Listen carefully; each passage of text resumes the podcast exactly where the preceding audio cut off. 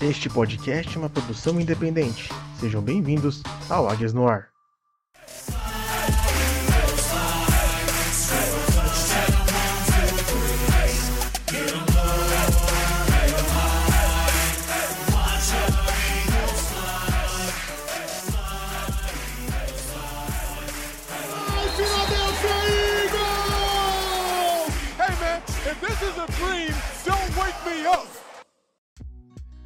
Fly, Eagles Fly.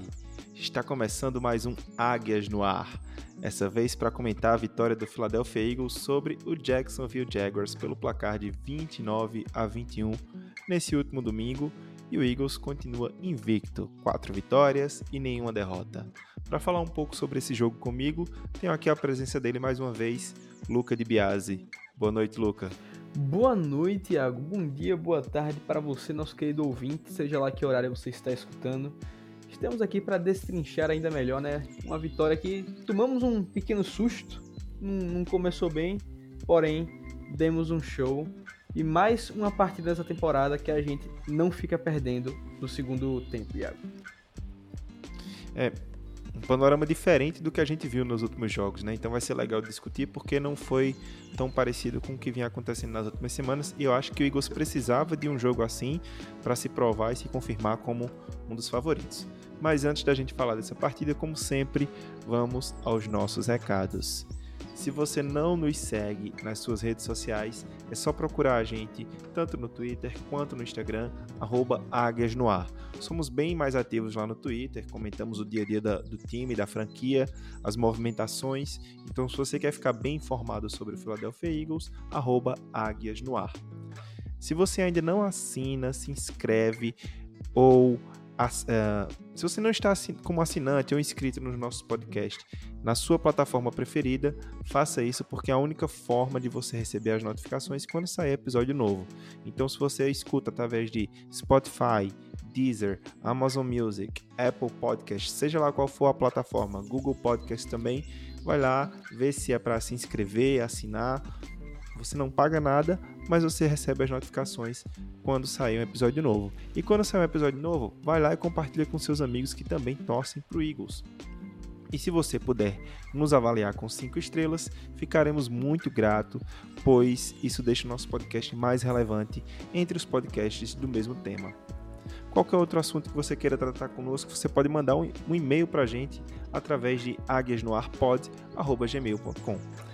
Recados dados, vamos falar dessa vitória pelo placar de 29 a 21 em cima do Jacksonville Jaguars, lá na Filadélfia, no Lincoln Financial Field, debaixo de muita chuva e bastante vento. O Eagles saiu atrás do placar e até preocupou um pouco ali no começo do jogo, né?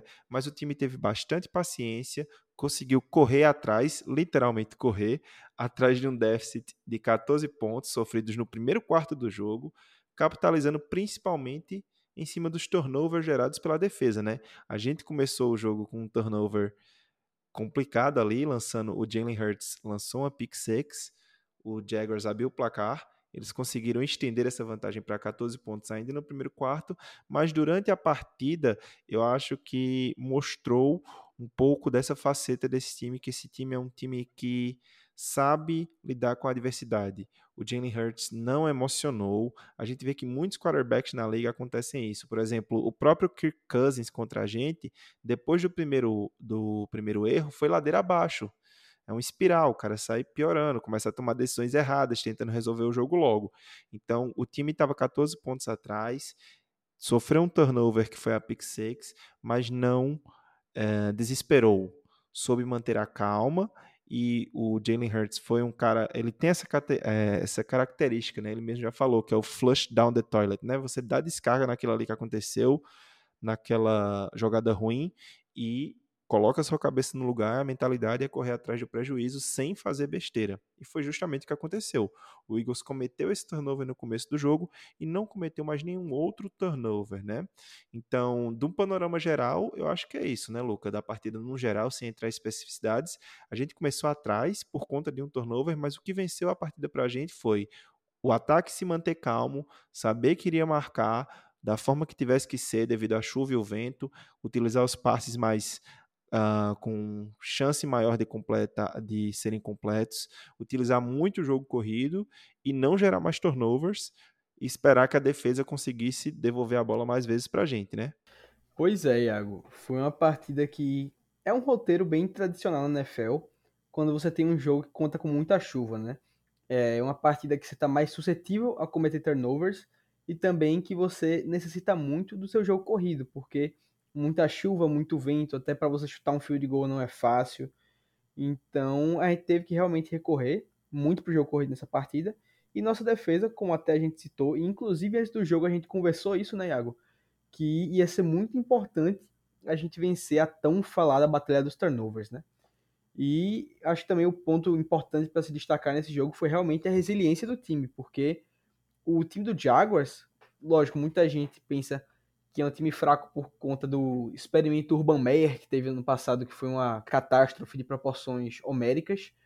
Porém, o time do Jaguars esse ano, treinado pelo Doug Peterson, é um time muito interessante. É uma defesa muito forte e um ataque com peças bem bacanas. Você tem o Trevor Lawrence jogando muito bem, você tem boas peças, tanto como recebedores quanto running backs. Então não é um time fácil, você saindo, saindo perdendo por 14 a 0 é mais complicado ainda.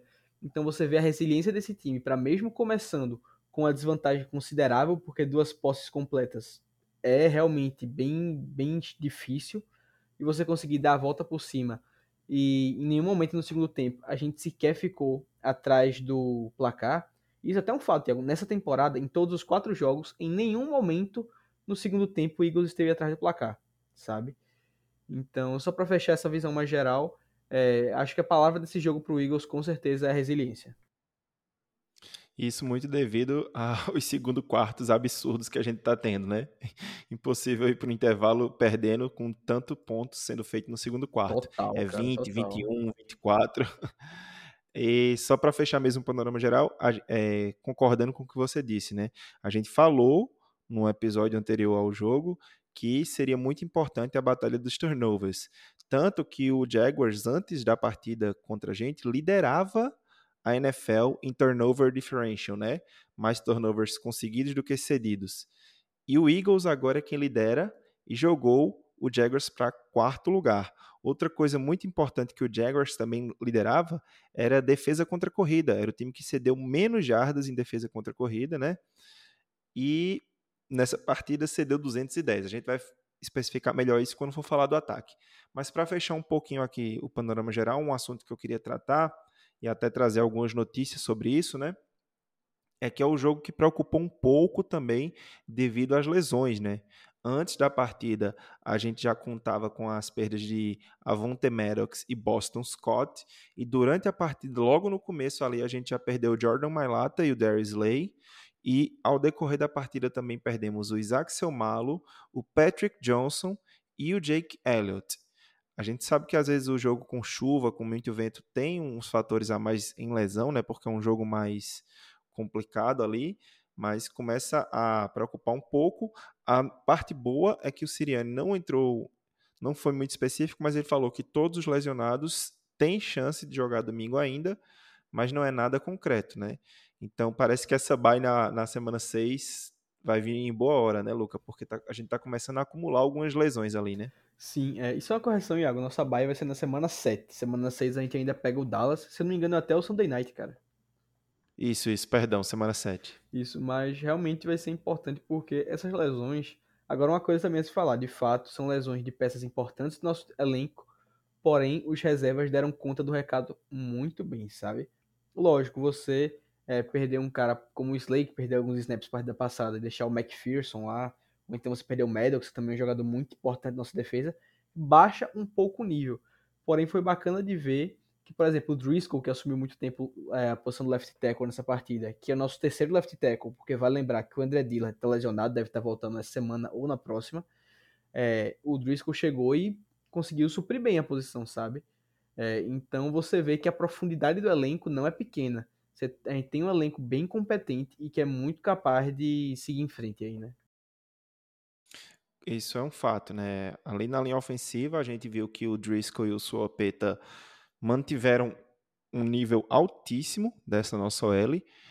Já na defesa, os substitutos não conseguiram manter o mesmo nível, porque realmente manter o nível de Slay e Maddox em posições como a de cornerback, que é dificílimo de jogar, realmente fica complicado, mas não comprometeu tanto. Eu acho que até o Josiah Scott comprometeu um pouco mais, mas você vê que ao longo da partida ele foi se habituando e jogando um pouco melhor. Então, realmente, como você falou, é, é preocupante as lesões, mas a gente tem essa dádiva aí da bye week cair logo na semana 7 para dar um descanso para essa galera e ainda bem que temos reservas competentes, não são jogadores extraordinários, mas são competentes. Para finalizar um pouco sobre essas lesões, o Eagles hoje assinou o com kicker Cameron Dicker para o practice squad como uma apólice de seguro, digamos assim, visto que não sabemos ainda se o Jake Elliott irá jogar ou não no domingo. Caso ele vá jogar, o, o Cameron Dicker fica ali no practice squad Caso o Elliott não possa jogar, aí o Eagles precisa elevar o Dicker até o sábado, tá? Não pode ser depois disso. Então, até o sábado, a gente vai saber quem será nosso kicker na partida contra o Cardinals. E falando um pouco do Dicker, né? Ele é um undrafted Dicker free agent. Kicker. Dicker the Kicker, exatamente. Ele é um undrafted free agent da Universidade do Texas. Ele acertou 85% dos seus field goals na sua temporada final lá em Texas. Uh, nessa pré-temporada, ele passou tanto pelo Rams quanto pelo Ravens e jogou os jogos de pré-temporada pelo Ravens. Eu acabei de ler, inclusive, que o Eagles testou dois kickers uh, hoje à tarde e acabou optando pelo Cameron Dedicker. Então é mais funcionar ali como uma policy de seguro caso o Elliott não possa jogar, né, Luca? Sim, exatamente. E uma coisa que eu gostei muito é porque ele na faculdade ele também jogou como Panther, porque eu não aguento mais o Cipos. O Iron Cipos, ele é pavoroso. Não, não me defendam esse cara nos comentários, que ele é horrível. A gente precisa de um Panther bom. Lógico, a gente trouxe ele para ser um kicker num, em caso de segurança, caso o Elliot não possa jogar. Mas por mim, a gente corta o Cipos e testa ele. eu só quero o Cipos fora, pelo amor de Deus, velho. É, é tão bom quando o time da gente tá bem que o que a gente reclama é do Panther, tá ligado? Isso é um, uma coisa ótima pra gente. Fire Cipos all day, meu amigo. Fire Cipos. Concordo com você. Não, aqui esse é um podcast que não vai defender, não vai passar pano pra Panther, tá? Se o cara é ruim, tem que ser cortado e acabou a história. E em partes o Special Teams é uma parte que tem preocupado um pouco, mas a gente vai chegar lá. Como a gente é, tem de costume, né, nos no nossos reviews de pós-jogo, vamos dividir pelas fases do jogo, né? Primeiro o ataque, depois a defesa e por fim o Special Teams, que é só uns 5 minutos que a gente tira ali para falar mal do Cipos, né? Mas falando do ataque, né? falando do ataque, né? Então, primeiro destaque para esse ataque é o que a gente já falou um pouco antes, né? Devido a esse mau tempo incrível que teve, muita chuva, não parou de chover quase durante toda a partida. O jogo corrida foi providencial para vencer essa partida, né? E mesmo com essas baixas que a gente teve na linha ofensiva do Mailata e do seu Malo, a gente teve uma partidaça da nossa OL e do nosso running back Miles Sanders, né? Eu acho que foi a melhor atuação dele com a camisa do Eagles, ou uma das melhores, porque se você combinar tudo, é um destaque muito interessante que às vezes pode, possa ter passado desapercebido. Primeiro, o Jaguars, até a semana 3, era a melhor defesa contra a corrida da NFL. A gente conseguiu bater isso, a gente correu para 210 jardas, marcou quatro touchdowns corridos, dois do Sanders, um do Hurts, um do Gainwell, e eu acho que foi o grande segredo para vencer essa partida na fase do ataque, né, Luca? Com toda certeza, Iago, porque até como nós comentamos no começo do episódio, partidas de muita chuva, de muita chuva, ou, ou então de neve assim, que você tem um evento climático muito grande, geralmente é no jogo corrido que você tem que se destacar. E realmente, nós, pô, foram ao todo na partida 50 corridas para 210 jardas, uma média de 4.2 jardas por corrida, e no total conseguimos aí 4 touchdowns, né? É, o Miles Sanders, para mim, acho que essa talvez seja a segunda melhor atuação dele. Eu acho que ele perde para aquela partida contra o Saints em 2020, que foi a primeira partida do Hurts como titular do Eagles que a gente venceu. É, aquela parte dele deu um show. Eu tenho muito na minha memória aquele jogo. Mas realmente foi o ponto principal desse ataque. Foi conseguir focar na corrida. E o Hurts, apesar de não ter sido uma partida excepcional passando bola, também não foi uma partida pavorosa, sabe?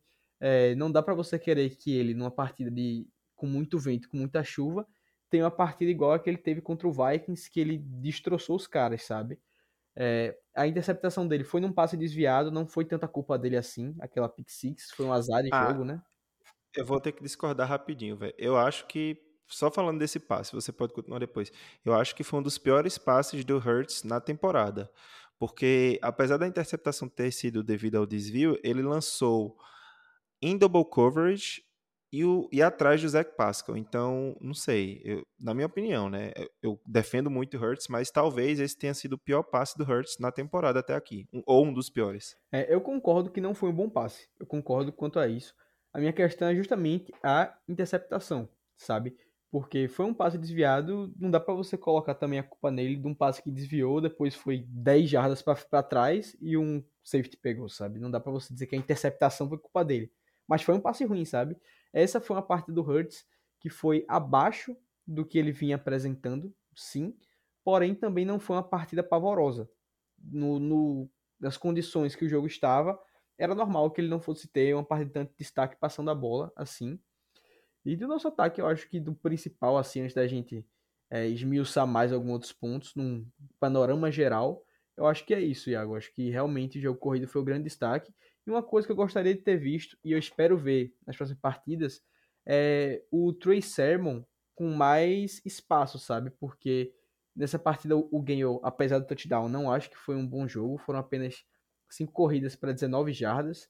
Já o Sermon, em apenas duas corridas, conseguiu as 19 jardas né, do, do Gainwell, conseguiu uma corrida para 14 jardas e tudo mais. Porque essa do Gainwell, se você for olhar, tudo bem, ele conseguiu 19 jardas, mas ele conseguiu uma corrida de 10 jardas ao todo, sabe? Então foram quatro corridas para 9 jardas. Então, um número muito baixo. Com isso, é, eu queria ter mais uma visão do Sermon para as próximas semanas aí.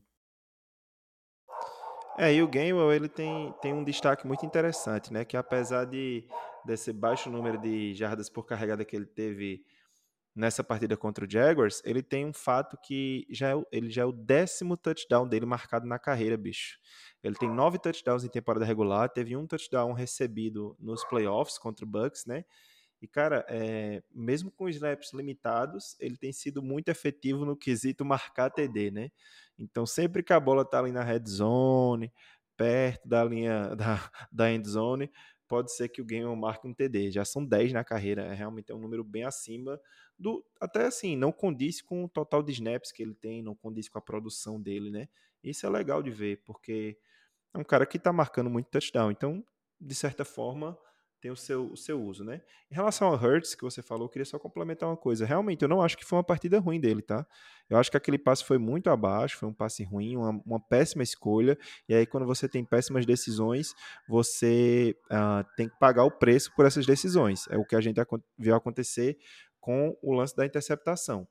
Mas, tirando a interceptação, ele completou 64% dos passes, o que é uma boa média de, de passes completos, né? Ele lançou para 204 jardas, uma média de 8,2 jardas por tentativa, já que ele lançou só 25 passes. Então, realmente foi uma partida boa. Assim, se você fosse. Se eu fosse dar uma nota, eu daria um B, por exemplo, um B. Não foi uma partida tão abaixo, porque por conta da chuva, ele ainda conseguiu achar bastante o A.J. Brown e o Dallas Goddard. Né? O A.J. Brown teve 5 recepções para 95 jardas, o Dallas Goddard teve 5 recepções para 72 jardas. Aquelas jogadas de screen para o Tyrande estão dando muito certo. Então, eu acho que não foi uma partida ruim do, do Jalen Hurts. Mas realmente as condições não, não ajudaram, né? É, queria falar de, dar dois destaques, primeiro um e depois o outro, e aí você já pode comentar os dois. O primeiro destaque que eu quero dar é pro Landon Dickerson. Eu acho que foi a melhor partida que ele já fez com a camisa do Philadelphia Eagles. E o cara ainda tá lesionado, pô. Ele não tá 100%. Hoje, entre todos os guards da liga, o Landon Dickerson lidera no pass block win rate e no run block win rate, que é a taxa de ganho no pass block e no run block, que é medido pela ESPN. Cara, que partida do, do Landon Dickerson. Você via ele enterrando os caras no chão, é, abrindo bloqueio para a corrida. Foi sensacional no pass block. E parece que realmente o Howell acertou mais uma vez, né? Exato, Iago. É, muito mérito também, obviamente, para o Stoutland, nosso técnico de linha ofensiva, porque ele é excepcional, o que ele faz, essa linha ofensiva trabalhar é surreal. Mas o Dickerson, a gente sempre soube do talento dele, né? Porque ele foi a escolha de segunda rodada, mas o grande medo era a questão das lesões no joelho que ele teve. Contudo, todos sabiam que ele era o melhor, é, como eu posso dizer, interior de linha ofensiva daquele draft. E ele caiu justamente com o melhor jogador, o melhor treinador para conseguir é, trabalhar com ele, né? E colocar ele num ambiente bom. E, cara, o que ele tá fazendo, a gente tá colhendo os frutos de mais uma boa escolha de draft. Como o Roy sempre fala, é importante você trabalhar nas trincheiras, você fortalecer a sua linha ofensiva, a sua linha defensiva, que são justamente duas das áreas que o Eagles mais é, trabalha em draft e free agent, né? Então você tem um cara que está conseguindo produzir muito bem. Ele que chegou inicialmente como a ideia de ser um possível center para o futuro do Kelsey, porém, devido a lesões, assumiu aquela posição de, de guard, né? E tá destruindo, cara. Tá sendo um jogador excepcional, de importância muito grande pra gente.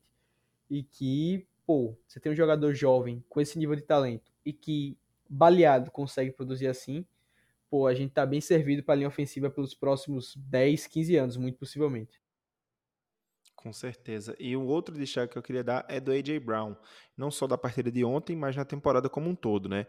O A.J. Brown, até aqui nesses quatro jogos, ele tem 404 jardas acumuladas. É o terceiro entre os, os wide receivers. Ele já conseguiu converter 18 primeiras descidas para o Philadelphia Eagles. É o quinto entre recebedores, wide receivers e tight ends. E ele tem uma média de 2,89 jardas conseguidas por, por rota corrida. Ou seja, isso aí conta toda a rota que ele corre, independente da bola ter ido na direção dele ou não. Então, toda vez que ele ganha. É como se fosse assim: cada vez que ele corresse uma rota, o time ganha 2,89 jardas. E essa é a terceira melhor marca na NFL. Então, ele está sendo tudo aquilo que a gente esperava, né, Luca? Pois é, quem diria que você trocar por um recebedor top 5 da liga, que já tem uma química com o seu quarterback, seria uma boa ideia, né, Iago? E você estendeu o contrato dele por mais 4 anos, por 100 milhões, sendo que daqui a 4 anos o valor médio que ele vai receber na posição provavelmente vai ser muito maior. Quem diria, né, que seria uma boa ideia, gastando apenas uma terceira rodada e uma escolha 18, né?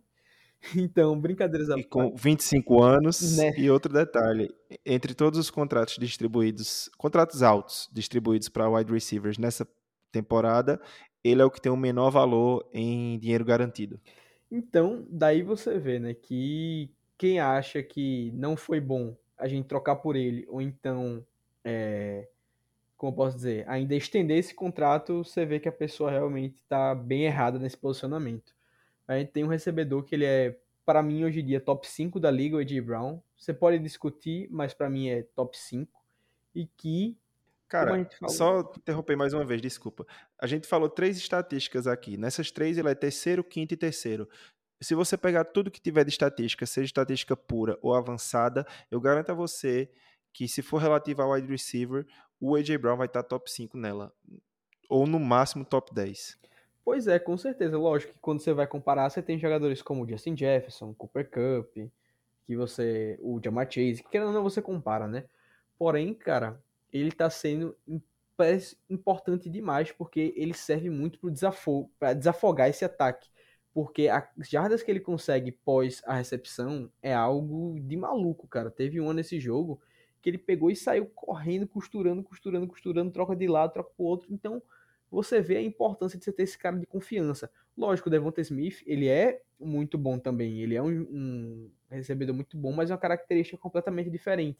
O Smith, ele é muito mais é, esguio, assim, ele é muito mais para conseguir aquela separação grande e dali conseguir as jardas. O Ed Brown, ele é porradeiro, se mandar a bola no alto ele vai pegar, se mandar a bola perto ele vai pegar, é, catch on traffic e tudo mais. Então, é, você ter esse cara é importante demais. Como a gente falou também, a química dele com Hurts.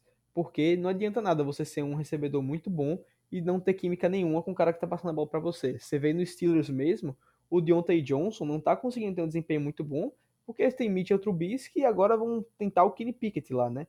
Então, pô, ele tá sendo uma peça essencial para esse ataque. E se alguém em algum momento duvidou que essa troca foi boa, é bom você repensar duas vezes porque você tá errado. É, Eu concordo basicamente com quase o que você falou, eu só queria adicionar assim, em relação a Devonta Smith, eu acho que ele tem essas características, mas ele também é um grande recebedor em contested catch, em, em recepção contestada. A gente viu isso em exibição na semana passada, É, né? Eu concordo, Mas eu, eu queria aproveitar- mais porque o AJ Brown, é, você vê nele aquele recebedor grandão, né? O Smith ele é mais esguio assim. Então acho que o Brown seja um Sim, pouco melhor, sim. porém com certeza não tira é, a capacidade do Smith conseguir as recepções. É, e eu queria aproveitar o, o gancho que você falou das jardas após a recepção, né? Que é uma característica muito forte do A.J. Brown, mas tem, tem uma estatística que quase explodiu minha mente, que eu vi aqui, é que entre todos os, os recebedores da liga, isso incluindo wide receivers, tight ends e running backs, o segundo com mais jardas após a recepção chama-se Dallas Goddard. Ele fica atrás apenas do Austin Eckler. Então, pô, velho, eu acho que a- o nosso ataque, ele além de tudo, tá sendo criativo, tá usando os caras de maneiras que às vezes as defesas, as defesas não vão esperar. E o Dallas Goddard tem sido um destaque, principalmente nessas tight end screens, né? Que eu amo quando eu vejo o Eagles fazendo e tá dando super certo. Demais, ele já marcou touchdown assim, ele sempre consegue jardas muito grandes após a recepção, sempre quando tem esses screens assim, né? Então, pô, cara, o Goddard é outro que logo quando a gente foi draf- quando ele foi draftado, a gente sabia da qualidade dele. Porém, a gente tinha muito aquele apego com o Zach Ertz, né? Porque o Ertz ainda jogava muito bem, inclusive tá fazendo um excelente trabalho lá em Arizona. Vamos enfrentá-lo semana que vem.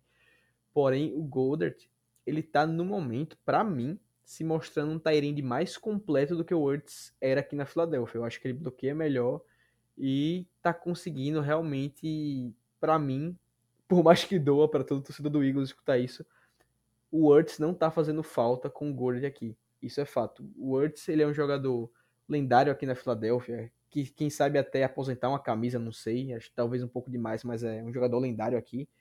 Então, o que o Goddard tá fazendo, tá conseguindo agregar esse ataque, cara. Ele também é outro que definitivamente é um Tyrant top 10 na liga e tá na discussão aí entre os grandes, com toda certeza.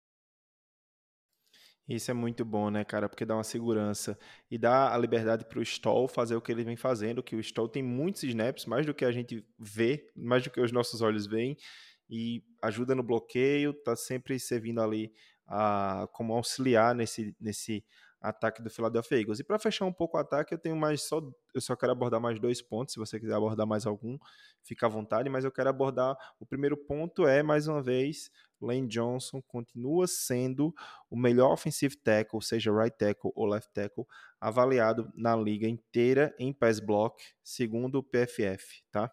Então, tipo, não tem mais o que falar, né? Toda semana a gente tá sendo repetitivo, que já fazem não sei quantos jogos que o cara não cede sec, que o cara mantém um nível. Não tem, acho que não tem mais o que falar do Lane Johnson, né, Luca? É, o cara é foda. Ele é fora da curva total, por completo, assim. Ele é um jogador que é futuro Hall da Fama, não existe discussão quanto a isso. E isso mostra como que o Eagles estava bem servido de, de linha ofensiva nos últimos 10 anos, né? Você tinha no lado o Jason Peters, no outro o Lane Johnson e Kelsey no meio. Depois a gente teve o Ivan Metz, que jogou muito bem pela gente. Você teve o. Como é que. eu- Rapaz, eu esqueci o nome do outro guarda da gente que aposentou agora há pouco. Eu esqueci, rapaz. O que veio do Texans. Meu Deus, que absurdo, eu esqueci o nome dele. Brandon Brooks. Caraca, Brandon Brooks, caraca, perdão, Brooks, cara lendário, eu esqueci o nome dele, me perdão. É, mas focando apenas no Lane Johnson, e também ele é um exemplo muito grande de superação, né? Tudo que ele passou, a questão dos problemas psicológicos, a questão dos substâncias ilegais que ele já chegou a usar alguns momentos na liga, né? Então, pô, você vê ele agora mantendo esse nível, mostra só como que ele é duro na queda, né? E para finalizar um pouco do ataque, não, não só do ataque no geral, é, essa é a sétima vitória seguida em temporada regular do Jalen Hurts e essa é a maior sequência ativa entre todos os quarterbacks da NFL. São sete vitórias seguidas em temporada regular, as três últimas da temporada passada e as quatro primeiras dessa temporada. E o mesmo dado vale para o Nick Sirianni, né?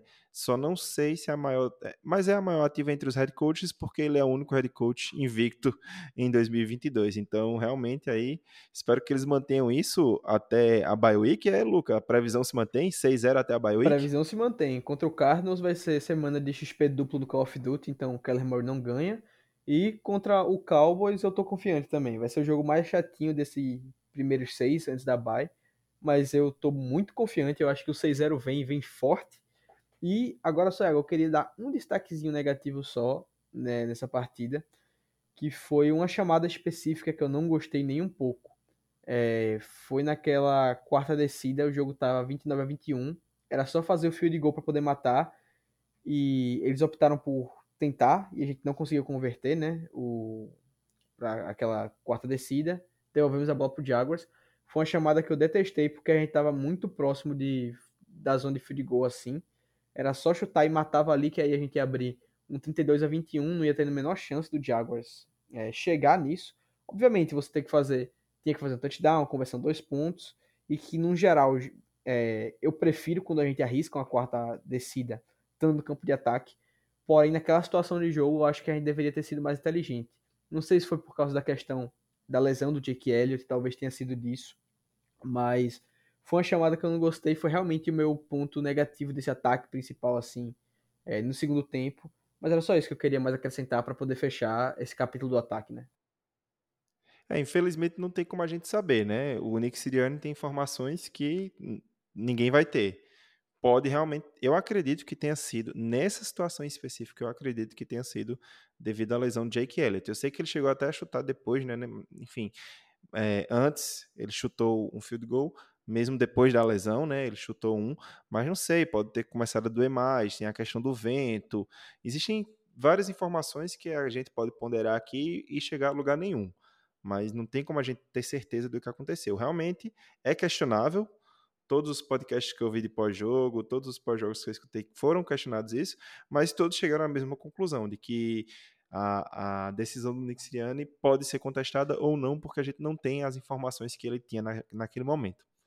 Passando um pouco para a defesa, aqui realmente foi quem manteve a gente no jogo depois dos 14 pontos e quem devolveu a bola para a gente virar esse jogo. Né? Foram cinco turnovers no total e a melhor partida do Hassan Reddick até aqui como jogador do Philadelphia Eagles. Semanas 1 e 2 a gente ficou bem preocupado né, com, com a as atuações fracas, abaixo do Hassan Reddick. Mas nas semanas 3 e 4, o cara veio para o jogo, o cara estreou, o cara tá com tudo. Só nessa partida de domingo, ele conseguiu dois sacks, dois fumbles forçados, um tackle for loss, e ele já acumula três sacks e meios em quatro jogos. Se ele continuar nesse ritmo, Luca, é coisa para 15, 14 sacks na temporada.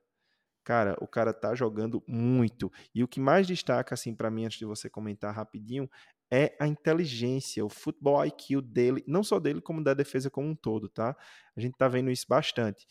Teve um dos fumbles forçados que ele conseguiu, que foi um sec, que o Trevor Lawrence nem imaginava que ele estava chegando.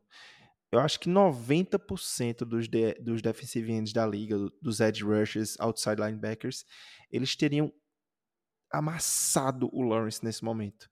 Teriam jogado o cara no chão, enterrado ele vivo.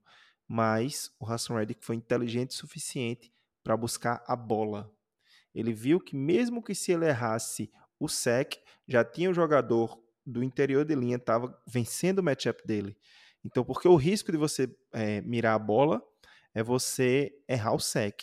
Mas ele não, ele mirou a bola e conseguiu o sec. Isso é muito inteligente, isso é muito importante. É uma mentalidade que vai além de você conseguir essa estatística individual, óbvio que ajuda seu time um sec, porque joga o ataque mais para trás, mas você conseguir um sec com um fumble forçado é algo muito mais uh, muito mais inteligente, né, Luca?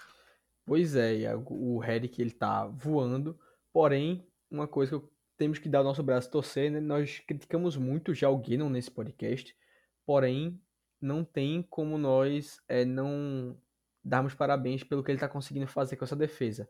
No começo, assustou, principalmente depois daquele tiroteio que foi contra o Lions, porém, é, a gente está acostumado, começando a acostumar com essa ideia de jogadores de linha defensiva dropar em coverage e tudo mais, porque é, é algo que a gente simplesmente não tinha visto muito, principalmente na época de, do, de, do Jim Schwartz, né? Então, temos que dar o braço a você, porque ele está fazendo um trabalho excepcional com essa defesa. Está sendo maravilhosa. E o Red, que você falou tudo, né, cara? Ele está jogando demais. se o, o Cowboys tem o Micah Parsons lá, a gente tem o Redick aqui faz, jogando tão bem quanto e produzindo um nível surreal, sabe, cara? Esses dois fumbles nessa partida foi de.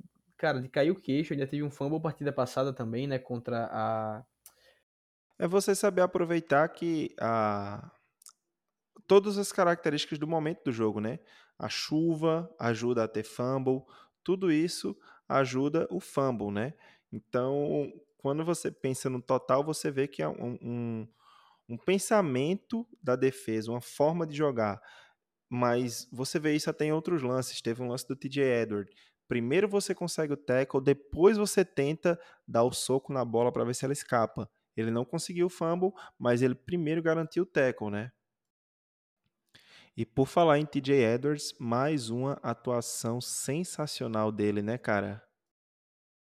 Pois é, Iago, é aquele tipo de história que todo mundo ama ver na NFL, né? Aquele jogador que veio undrafted free agent para a equipe, vai de pouquinho em pouquinho ganhando seu espaço e quando você vê, cara, já tá com uma importância absurda, né, velho?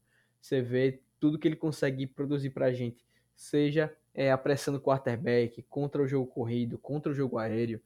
Cara, ele tá sendo um dos melhores middle linebackers assim da NFL. Isso não falo sem nenhum exagero. O que ele tá produzindo essa temporada é temporada muito, muito boa. Uma posição tão carente como a do linebacker que a gente sofreu tanto, né? Que a gente tava é, achando que o Nakobe Dean, inclusive tá bem sumido, ia ser muito importante essa temporada. Ele tá bem sumido porque, cara, o TJ não tá dando nenhum espaço para ninguém, porque ele tá jogando demais, Iago. É, você não tá mentindo, não tá exagerando mesmo, porque de acordo com o PFF é o segundo melhor middle linebacker da liga até essa semana 4. Então, não tenho que, não tenho que contestar, né? Uh, outro, jo outro jogador que foi muito importante para esse jogo contra o Jaguars foi o James Bradbury, principalmente porque a gente estava sem peças importantíssimas na, na secundária com a saída do Darius Lay, com a Vontae Maddox que nem chegou a começar a partida, e ele correspondeu mais uma vez, né? Mais uma interceptação crucial do Bradbury, né? E que interceptação linda aquela dele, cara. Aquele que pulo leitura, pra bicho. pegar, cara, foi maravilhoso. Eu agradeço todo dia ao Giants por ter feito aquela besteira de cortar ele e entregar ele de bandeja pra gente, né? Eu lembro, inclusive, quando ele foi cortado, tu jurava que ele ia pro Raiders e eu falava, cara, eu não desisti ainda, eu não desisti. E ele veio para cá. E para mim, ele é um daqueles jogadores que antes de acabar a temporada a gente tem que estender o contrato dele. Ele a gente precisa dele aqui, sabe? Você tem uma dupla de corner sólida com o Slay e o Bradbury, cara, é tá sendo crucial essa temporada e vai continuar sendo para as próximas duas, três temporadas, sabe? Então, para mim, é aquele jogador que até a semana, sei lá, semana 12 tem que estar tá contrato estendido, porque a importância dele para esse ataque, para essa secundária é algo que sem brincadeira dá nem para descrever. Para essa defesa, né? Você falou para esse ataque, mas deu para entender. Confundi, confundi nação. Mas assim, é, e você falou justamente o nome da dupla, Slay e Bradbury. Eles são o segundo e terceiro corners que tem o menor passer rating permitido na, quando a bola é lançada na direção deles. O segundo, a segunda menor rating permitido é o do Bradbury, ele ultrapassou o Slay essa semana, apenas 21.3, e o Slay vem coladinho ali com 21.8. Ou seja, quem é o primeiro, você... Iago? Quem é o primeiro? É, então, a gente tem algumas divergências. Em um, é, porque existem várias, vários métodos de medir isso, né? Em um, nesse método que coloca o Bradbury em segundo e o Slay em terceiro, o primeiro colocado é o Tariq Woolen. E no outro método, que é o seu favorito, né? E no outro método, que coloca o Slay em segundo e o Bradbury em terceiro, o primeiro é o JC Horn. Aí eu não sei quais são os recortes, eu não procurei direitinho, porque eu acabei de ver essas estatísticas. Mas enfim, independente tá certo é o Tariq Woolen primeiro, tá? Só queria com deixar certeza, claro aqui. concordo com menino. você. Concordo com você. Mas assim, brincadeiras à parte, é, essa defesa, muito pelo Bradbury, mas também como um todo e pelo esquema de jogo do Gannon, soube segurar muito bem os desfalques, né? Soube jogar muito bem, mesmo estando desfalcada, né, Luca? Com toda certeza. É. O ponto fraco que até a gente já comentou bem no começo do episódio foi o Josiah Scott, que eu entendo que ele não foi tão pavoroso assim, mas é um jogador que já faz um tempo que ele tá aqui no Eagles e que eu não gosto dele. É, eu gostaria de ter visto muito mais do Joshua Jobe, sabe? Ele é um jogador, é um corner grande que consegue fazer bem essa função de safety. Então, eu teria, eu gostaria de ter visto ele em campo, sabe? Conseguindo é, alternar mais, né? Você conseguir desenvolver esse protótipo de jogador que é jovem, é um undrafted free agent, né, da gente aqui. Um jogador jovem que tem bastante potencial, então gostaria de ter visto realmente mais dele em campo. Porém, você, como você falou, Iago, apesar dos desfalques, nossa defesa conseguiu se manter muito forte. Então, fico muito feliz no conjunto da obra, né? Lógico, muito triste pelas lesões como a do Patrick Jones, do foi do de quem foi do PJ, né, que machucou? Foi Patrick Johnson e Slave saíram durante, durante a partida, né? E o Maddox já, já estava machucado. E assim, uma coisa importantíssima que a gente pode falar é que o sucesso da defesa, né, a taxa de sucesso da defesa, aliado ao jogo corrido do ataque, fez com que o Eagles dominasse o relógio durante toda a partida. A gente sabe que dominar o relógio é uma das características favoritas do Doug Peterson, hoje treinador do Jaguars. Então, vencer esse, essa briga do relógio foi muito importante. O Eagles teve 39,51 minutos de posse de bola contra apenas 20 minutos e 9 segundos de posse de bola do Jaguars. Então isso se dá a dois fatores: jogo corrido do ataque e a defesa tirando o ataque do Jaguars de campo seguidas vezes através do, dos turnovers forçados. Isso uh, quer comentar algo, Luca? Pode pode falar. Não, era justamente isso, porque como a gente citou muito do Doug Peterson, né, que conhecemos muito bem, deu um Super Bowl pra gente, é, ele sempre conseguia administrar muito bem o relógio, era um dos pontos que nós mais elogiávamos nele. E era um, um, fator que a gente, inclusive, criticou nas primeiras duas semanas. O jogo contra o Lions, a administração de relógio não tinha sido boa. É, o jogo contra o, o Commanders também não foi das melhores, assim como o do Vikings. Então você vê o avanço aqui de você conseguir comandar no relógio, e ainda mais contra um técnico, que uma das características é você ter esse fator de dominar o tempo. Então, pô, é muito bacana, né? Você vê que apesar do Siriane já estar tá num nível altíssimo, ele continua evoluindo a cada semana. Isso mesmo. E outro dado interessante que a gente traz aqui, eu esqueci de trazer o do ataque, então vou trazer os dois. A partir da semana 4, a Football Outsider já lança o DVOA ponderado. Então aqui ele já começa a considerar se seus adversários que você venceu são fracos ou não. Então essa desculpa de que o Eagles só venceu o time fraco não existe, até porque o próprio Vikings está 3 em 1 aí, né? Foi um jogo meio sofrível esse final de semana, mas venceu, né? O que importa na liga é vencer. O nosso ataque, Luca, é o quarto melhor ataque em DVOA da liga, ou seja, só tem três ataques à nossa frente, sendo o quarto melhor ataque aéreo e o sexto melhor ataque terrestre. E nossa defesa é a terceira melhor da NFL em DVOA, sendo a segunda melhor contra o jogo aéreo e a 23 melhor contra o jogo terrestre. Isso muito se dá ainda devido ao jogo contra o Lions, né? Eu acho que a gente ainda vai subir mais essa defesa terrestre aí no DVOA, né? Sim, é justamente o que eu imagino, Iago, porque aquela partida contra o Lions, acho que. A gente tem uma amostragem muito pequena ainda, querendo ou não, né? Foram quatro semanas. Então, aquela partida contra o Lions, obviamente, vai pesar, porque foi uma quantidade de jardas cedidas muito grande é, no jogo corrido, né? Porém, você vê aí é, na nossa defesa como o Gannon se ajustou daquilo dali para frente. Tá fazendo a defesa hoje em dia top 10, indiscutivelmente. E você também vê o como o Hurts está bem, né? Que você vê aí, nós estamos, acho que é a quarta de jogo aéreo, é Iago? Confirma para mim isso aí, por favor. Deixa eu buscar aqui. Exatamente, ataque aéreo é o quarto melhor de VOA da NFL. Então você vê ele, cara, aquele argumento velho argumento de que ele é um running back que passa a bola cada dia mais, ele cai por terra. Não vou entrar em outros métodos aqui, mas esse argumento não existe. Ele tá passando bem, tá passando muito bem. A gente não sabe se com o tempo da temporada ele vai ter uma regressão à média, se não vai conseguir passar tanto assim. Porém, ele tá passando bem, ele tá sendo seguro com a bola, foi apenas a segunda interceptação dele na temporada e ainda mais num passe desviado.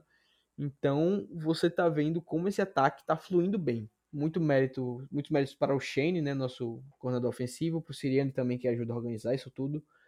Mas você vê como que o Eagles está sendo bem cuidado com o Jalen Hurts. E hoje em dia, Iago, um hot take aqui, não tão hot, mas ainda é um, é um hot pocket. Atualmente, eu não vejo nenhum time na NFC melhor do que o Eagles. Se você for fazer a somatória total. Eu não acho que o Rams esteja melhor, não acho que esteja 49ers melhor, Packers ou qualquer outro time assim da NFC esteja tão bom e tão competente no todos os lados da bola do que o Eagles. Eu acho que atualmente nós somos franco favoritos a ser a seed 1 da temporada regular. Assina embaixo. E como diria o Edu, é só manter. Tá 4-0, agora é só manter. Só manter, só manter. Não tem dificuldade nenhuma, só manter. Mas assim, para fechar um pouco da, da defesa e a gente gastar ali uns 10 minutos falando mal do Arrin Cipos, é, eu queria falar de um cara que vem me impressionando cada vez mais e eu acho que teve sua melhor partida no domingo, que foi o Jordan Davis. Cara, uh, mesmo continuando assim, tendo snaps limitados, foi a partida que ele teve menos snaps, mas proporcionalmente falando, percentualmente falando, foi a partida que ele mais participou porque a gente teve pouco tempo da defesa em campo, como a gente já falou aqui, então ele teve menos snaps em números totais, porém em porcentagem foi a partida que ele mais participou. O Jordan Davis foi excepcional contra a corrida mais uma vez, conseguiu um tackle for loss, mas esse domingo a gente começou a conseguir vê-lo pressionando o quarterback. Ele foi muito bem, gerou pressão contra o passe, e eu acho que agora é só uma questão de tempo para ele conseguir o primeiro sec. E mesmo que ele não consiga, ele conseguindo essa pressão interior no quarterback faz com que os edges cheguem mais rápido no quarterback, né? Então, assim, eu tenho visto uma evolução clara em quatro semanas do Jordan Davis, e eu acho que é o torcedor fica um pouco impaciente por ser uma escolha de primeira rodada, mas eu acho que é necessário, até porque todo o resto da nossa DL está jogando bem, né?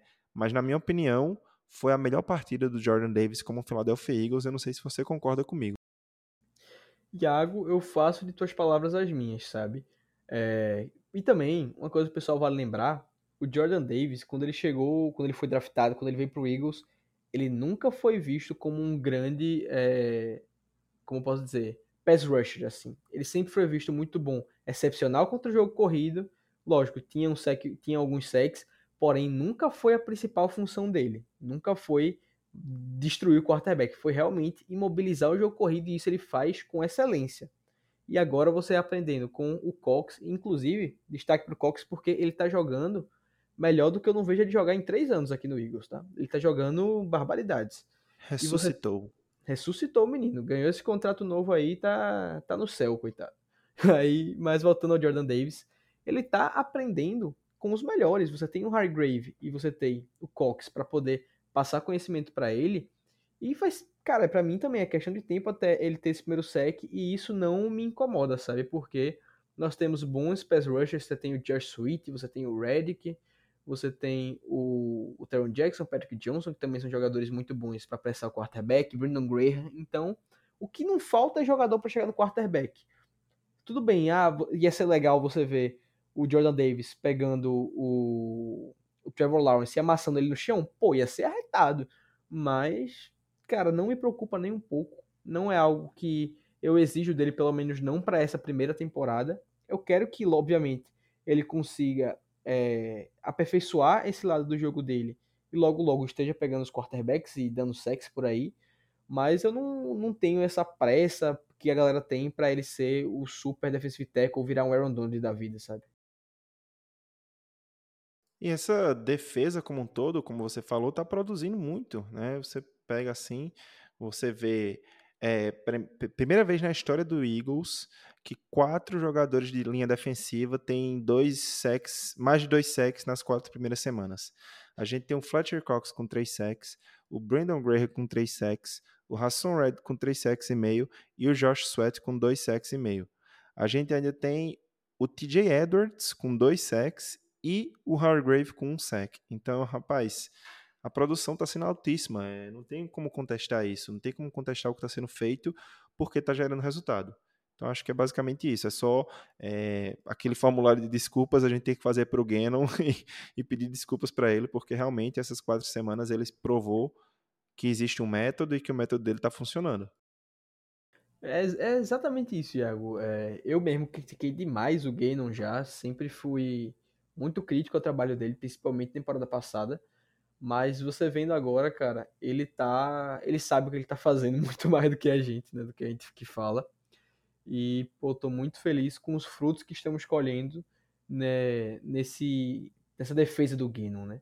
Então, tô aqui para dizer, eu estava errado, critiquei à toa, porém, é, irei seguir apoiando ele aqui.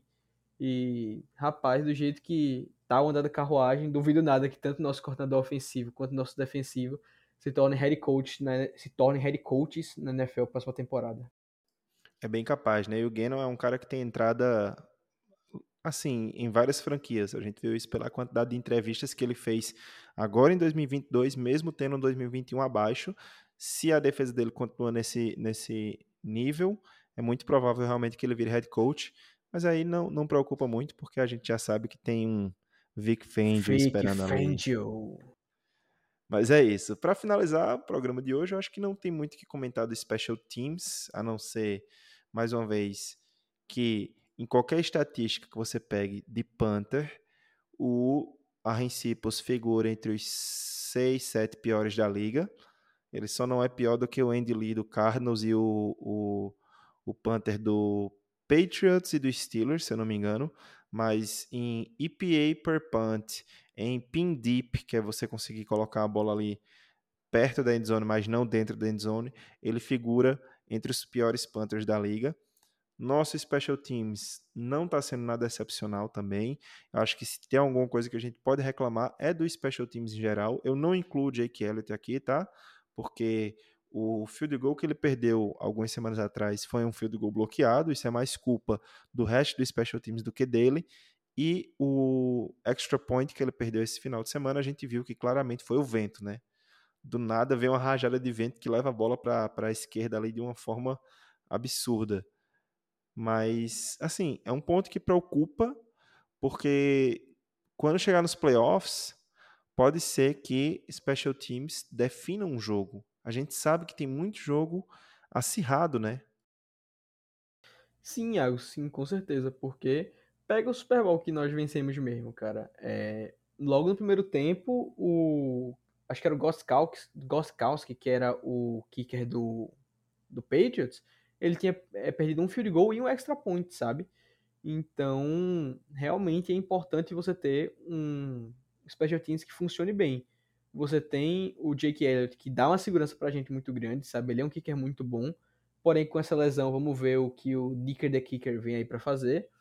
E o Cipros, cara, lógico, às vezes a gente fala até em tom de brincadeira, mas é, o pessoal subestima muito a importância de um Panther, cara, porque você fazer o seu rival começar um, um drive na linha de 5 e não na linha de 30 faz uma diferença muito grande, ainda mais quando você tiver um time muito forte do outro lado. Já pensou no Super Bowl? Posição de campo Josh... é tudo, cara. Tudo. Posição de campo é tudo. Semana passada, se nossa defesa não tivesse jogado muito bem, a gente tava ferrado, porque quase todo punt os caras começavam lá na frente. Exato. Imagina, por exemplo, vamos pegar um, lógico, situação hipotética, não estou dizendo que isso vai acontecer. Mas vamos supor que o Eagles chegue no Super Bowl. No Super Bowl, Eagles e Bills. O Bills com Josh Allen jogando muito. Você tem Stephon Diggs, você tem Devil Singletary, você tem um ataque muito forte. Você quer eles começando o jogo aonde? Na linha de 30, já perto do teu campo de defesa, ou na linha de 5? Obviamente na linha de 5, cara. Então você tem que ter um Panther que consiga jogar à altura, cara. E faz tryout, tipo, tenta o Dicker mesmo, que já teve algumas jogadas como Panther. Testa ele na posição, cara. Vê outros aí como free agent, que com certeza não tá faltando. Então, é algo que me preocupa, não para agora, porque eu acho que nesses jogos de temporada regular, é, por mais que você não tenha um super Panther, você consegue se virar. Porém, quando o jogo for mais difícil, o calo for mais embaixo, cara, a gente precisa de ter um special teams bom. E com os Cipos, pô, não vejo isso acontecendo muito bem. E no geral, o problema para mim também não é só o Panther, né? Quando a gente fala de posição de campo, isso serve tanto para quando a gente está panteando quanto para a gente retornando.